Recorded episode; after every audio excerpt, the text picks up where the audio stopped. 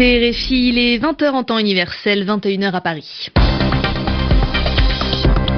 Céline Pellarin. Bienvenue dans votre journal En français facile, une édition présentée avec Sylvie Berruet. Bonsoir Sylvie. Bonsoir Céline, bonsoir à tous. À la une de cette édition du mercredi 1er mars, François Fillon, candidat à l'élection présidentielle française, jusqu'au bout malgré les juges qui l'ont convoqué pour une possible mise en examen et malgré les défections, les départs de plusieurs de ses soutiens politiques. À Genève, les discussions bloquent sur le conflit en Syrie.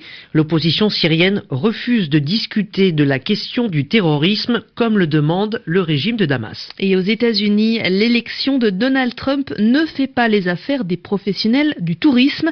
Il y a une chute des réservations de vols d'avion et de chambres d'hôtel depuis que le milliardaire est élu. Les journaux. Le journal. En français facile. En français facile.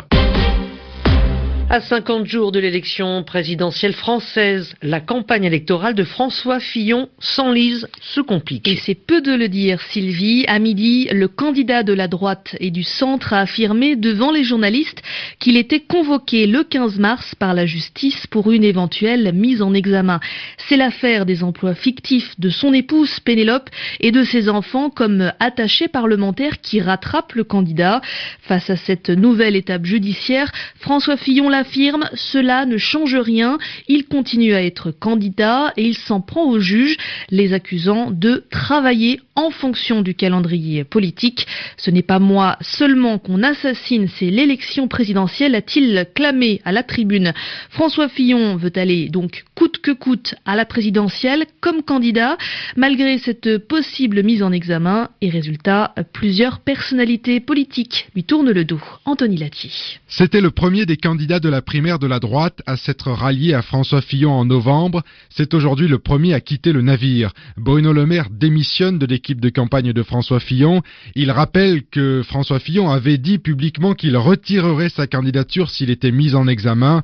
Je crois à la parole donnée. Elle est indispensable à la crédibilité de la politique, affirme Bruno Le Maire qui s'occupait des affaires internationales dans l'équipe de campagne. Ce premier désistement d'un cadre du Parti Les Républicains a été suivi de celui du député Franck Riester ou encore de celui de Catherine Vautrin, vice-présidente de l'Assemblée nationale. De leur côté, les centristes de l'UDI qui soutiennent les républicains suspendent leur participation à la campagne de François Fillon, explique le sénateur Jean-Marie Bockel. Nous ne sommes pas dans l'idée de, nous précipiter, euh, nous ne sommes pas dans l'idée de nous désolidariser, mais nous sommes dans l'idée de nous donner le temps d'une euh, réflexion et nous saurons au moment venu évidemment prendre ensemble nos responsabilités. À ce stade, en dire plus serait en dire de trop. Nous sommes cet après-midi, nous ne sommes pas demain, nous ne sommes pas après-demain. Rien n'est donc encore décidé chez les alliés traditionnels de la droite. Certains veulent changer de candidat quand d'autres souhaitent rallier Emmanuel Macron. Anthony Latier, désistement donc, mais François Fillon conserve également des soutiens. Ces militants se réuniront dimanche après-midi au Trocadéro dans le centre de Paris. Les négociations sur le conflit syrien sont à nouveau bloquées à Genève. L'opposition syrienne refuse de discuter du terrorisme au pourparlers de Genève, comme le demande la délégation, les représentants du régime de Bachar el-Assad.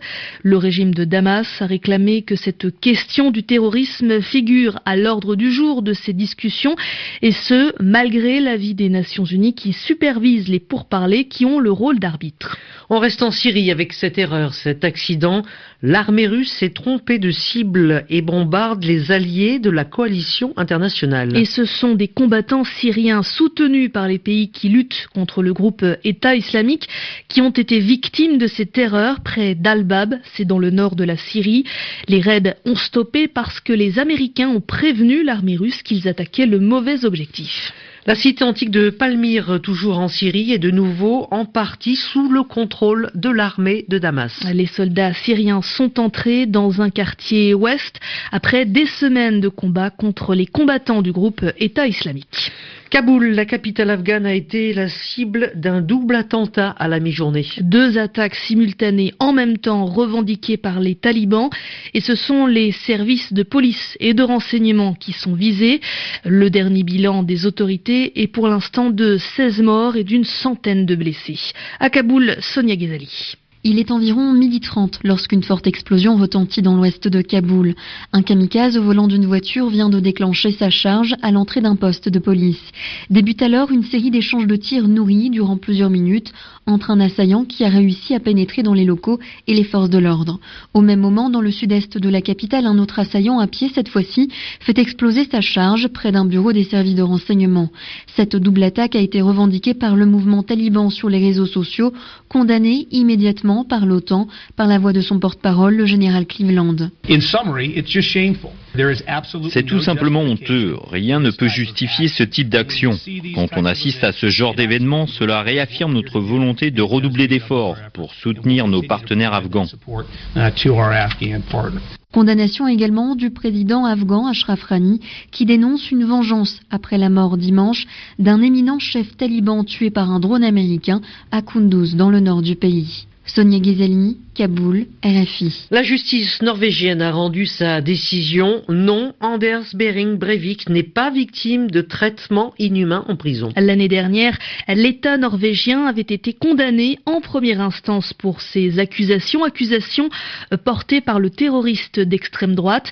Anders Behring Breivik est emprisonné pour le meurtre de 77 personnes lors de l'attentat d'Oslo et le massacre de l'île d'Utoya. C'était en 2011. Correspondance de Grégory Tervel. La Cour d'appel d'Oslo a rassuré l'ensemble des Norvégiens en donnant raison à l'État sur toute la ligne. Tout juste a-t-elle concédé que les fouilles dénudées d'Anders Bering Breivik auraient pu être moins nombreuses, mais elle n'y voit rien de suffisamment grave pour qualifier son régime de détention de contraire à la Convention européenne des droits de l'homme.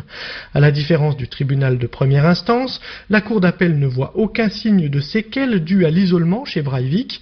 Elle juge que le risque de violence que représente le terroriste d'extrême droite est toujours aussi élevé et que son isolement vis-à-vis des autres détenus depuis cinq ans et demi est bien compensé par ses contacts réguliers avec le personnel pénitentiaire, le prêtre de la prison et un visiteur professionnel, par l'accès aux médias dont il bénéficie ou encore par son droit à suivre des études et à développer des relations épistolaires.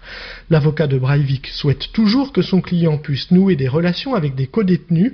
Il fera appel devant la Cour suprême norvégienne, puis devant la Cour européenne des droits de l'homme si nécessaire.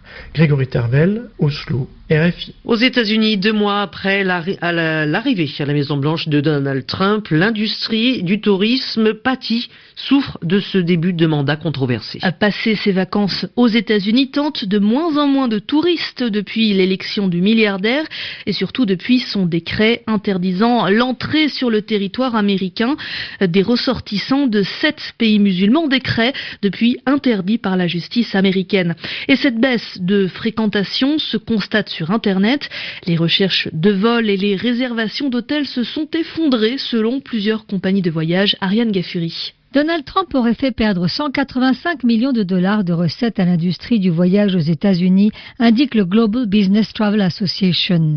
Les recherches de vol à partir des moteurs de recherche britanniques pour les destinations Tampa, Orlando ou Miami en Floride ont chuté de 58% selon le site Kayak. Plus à l'ouest, les voyageurs boudent San Diego, Los Angeles et Las Vegas. Les compagnies aériennes n'ont pas modifié le tarif des billets d'avion mais les hôteliers ont dû brader moins 40% le prix de la chambre à Las Vegas selon Kayak. Hopper, une autre application de réservation, a constaté une baisse de plus de 30% des vols de voyageurs issus de pays à majorité musulmane comme l'Arabie saoudite et le Bahreïn, deux pays qui ne sont pourtant pas concernés par le décret controversé. 88% des ressortissants des sept pays visés, comme l'Irak, la Syrie ou l'Iran, ont eux abandonné l'idée de voyager, précise Forward Keys. Le cabinet d'analyse relève que les recherches provenant de la Russie ont-elles grimpé de plus de 80% depuis l'élection de Donald Trump en novembre. Une découverte scientifique exceptionnelle des micro-organismes très vieux. Oui, entre 3 milliards 770 millions d'années et 4 milliards 300 millions d'années, des microfossiles découverts au nord-est du Québec, c'est au Canada. Et si cette annonce est exceptionnelle, c'est qu'elle concernerait la plus ancienne preuve de vie sur Terre. Il est 21h10 à Paris, c'est donc la fin de ce journal en français facile. Merci à Laurent Philippot et présenté avec Sylvie Berruet et merci à vous de l'avoir suivi.